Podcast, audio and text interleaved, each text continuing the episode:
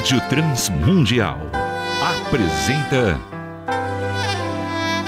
Poemas e Canções com Estênio Márcios. Um programa sobre composição cristã.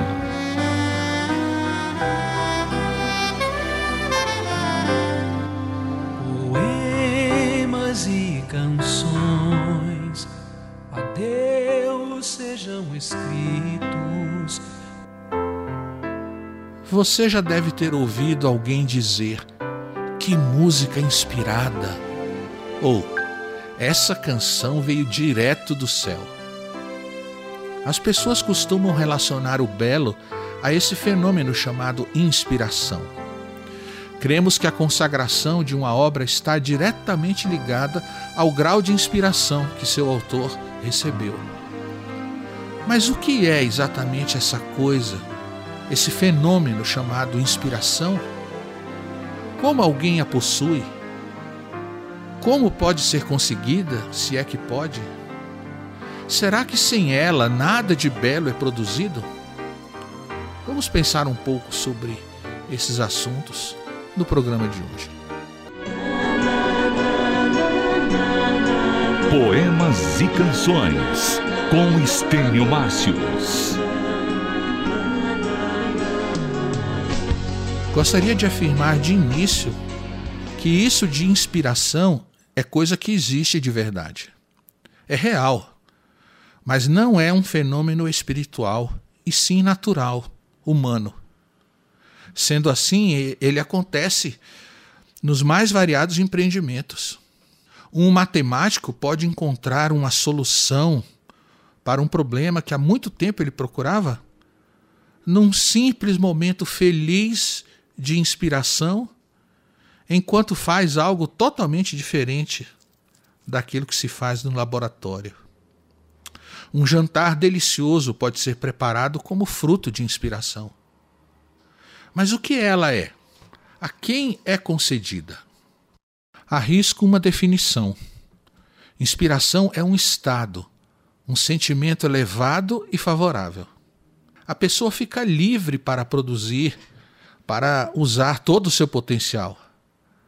A impressão que se tem é de que, num momento, você se torna um mero espectador de si mesmo, enquanto faz alguma coisa sensacional. Telas, sinfonias, obras de engenharia, varandas, jardins, tudo isso recebe um grande impulso vindo da inspiração. Quero enfatizar que a inspiração não é só um sentimento, mas um sentimento criativo facilitador. Ele produz clareza e potencializa os talentos, o que consequentemente leva à ação. Ninguém consegue ficar parado quando está sob inspiração. É surpreendente que o Senhor Deus tenha concedido essa bênção à humanidade caída. Bênção que ajuda no próprio desenvolvimento da raça essa é uma daquelas maravilhas que pertencem à graça comum. O Senhor Deus distribui seus talentos como quer e também concede inspiração a quem e quando quer. É tudo gratuito e não depende sequer de agradecimento, pois muita gente recebe o presente, mas nunca reconhece de onde veio e muito menos agradece por tê-lo recebido. E quando a inspiração não vier? Mesmo que seja um cristão e deseje fazer algo para Deus e ainda assim a inspiração não vier, pode alguém produzir algo belo sem essa bendita inspiração? Poemas e Canções. Um programa sobre composição cristã. É muito bom contarmos com a inspiração, mas nem a vida nem a arte podem parar caso ela não venha. No caso de compositores, nós podemos e devemos compor mesmo sem inspiração. E como faremos isto? Com quais recursos? Bem, nesse caso, devemos contar com a experiência, a prática, o conhecimento. Pense comigo. Ninguém produz coisa alguma se não tiver habilidade para fazê-lo. A inspiração não cria capacidade de uma hora para outra. O que ela faz é soltar as amarras do talento de modo que ele funcione livremente.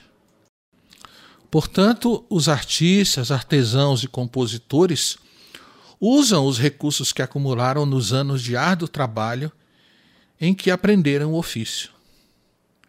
Que diferença haverá entre a obra de arte feita com inspiração para uma feita sem a inspiração? Penso que na maioria dos casos essa diferença não será tão grande. Claro que há exceções. Ouso dizer que é mais o artista quem percebe a diferença, porque quando ele está inspirado, tudo acontece de modo maravilhoso, fácil, comovente. Nesse ponto apresento uma questão importantíssima. O artista pode criar inspiração? Ou pode fazer alguma coisa que ajude a vinda da inspiração? Eu creio que sim. Se a inspiração é um estado de espírito sensível, favorável e comovido, então tudo que alguém fizer para abrandar o coração, aveludar a alma e despertar emoções genuínas, pode colocá-lo num ponto facilitador. Muita atenção agora a essas dicas preciosas. Você se ressente da falta de inspiração? Experimente algo assim. Para abrandar a sua alma, para preparar seu coração, leia um texto da Bíblia que geralmente lhe comove. Ou então uma passagem de um livro que sempre lhe toca fundo. Ouça aquela música especial ou brinque um pouco com seu filho. Você se conhece realmente? O que costuma deixar sua alma enternecida? Faça isso então. Abrande a sua alma e tudo ficará mais leve, fácil e alegre. Todo fazer artístico é desgastante. A gente vai deixando pedaços da alma em cada obra de arte produzida. Por esta razão, a tremenda necessidade de cuidarmos de nosso coração. Participe do Poemas e Canções. Envie uma mensagem para o nosso WhatsApp. 11 97418 1456. Tem que morrer para renascer como a semente na terra. Alguém dirá: e se eu fizer tudo isso e nada funcionar, devo desistir? Não você ainda tem um último recurso. É hora de seguir o exemplo do amigo importuno. Leia a história em Lucas capítulo 11. É hora de bater à porta do amigo Jesus e suplicar-lhe: Amigo, empresta-me três pães. Acredite, aquele que é a inspiração dos poetas, como disse Gladir Cabral, não lhe negará alguns versos para que você termine a sua canção. À porta desse amigo você encontrará tudo de que precisa.